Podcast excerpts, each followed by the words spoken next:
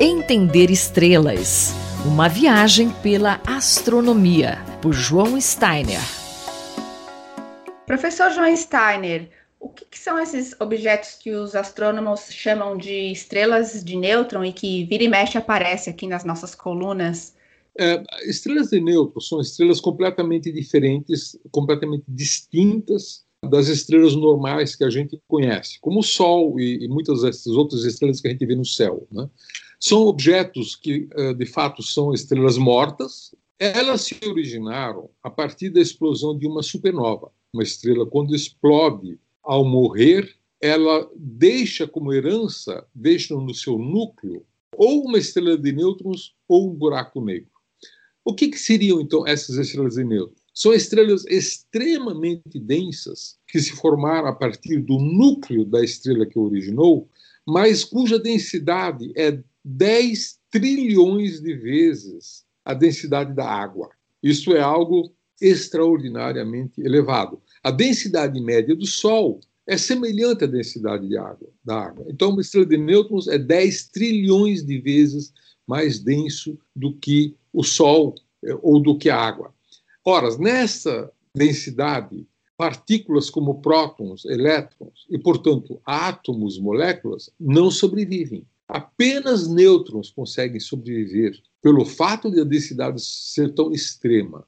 Então, o Sol, um, uma estrela como o Sol, caberia uh, dentro de um raio equivalente a uma grande cidade, né, de tão compacto que é, um raio de aproximadamente 10 quilômetros.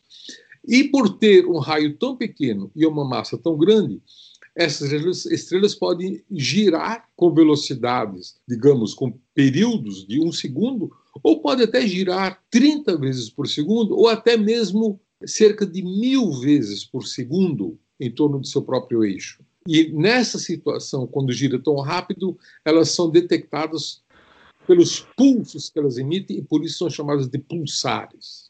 Tá, e é, inclusive é, colisão de estrelas de nêutron é um dos eventos que pode gerar ondas gravitacionais? Exatamente. As ondas gravitacionais detectadas até hoje se originaram ou de colisão de dois buracos negros, ou de colisão de duas estrelas de nêutrons, ou de colisão de uma estrela de nêutrons e um buraco negro. No caso das colisões de duas estrelas de nêutrons, e nós já tivemos agora uh, aproximadamente quatro objetos uh, dessa natureza detectados, eles são muito interessantes porque eles emitem uh, radiação eletromagnética que pode ser captada também pelos telescópios ópticos, pelos telescópios de raio-x e pelos telescópios de raios gama. E, portanto, se pode, pode se estudar a localização dentro de uma galáxia, a própria galáxia, assim por diante.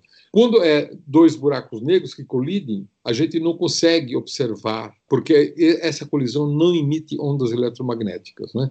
Então, colisão de estrelas e nêutrons são muito interessantes e, apesar de termos apenas um número muito pequeno de objetos detectados até agora, mas um número que vai crescer muito na medida em que as antenas de ondas gravitacionais adquiram melhor sensibilidade. Então é interessante a gente saber o que é estrela de nêutron, porque provavelmente a gente ainda vai falar desse assunto bastante daqui para frente.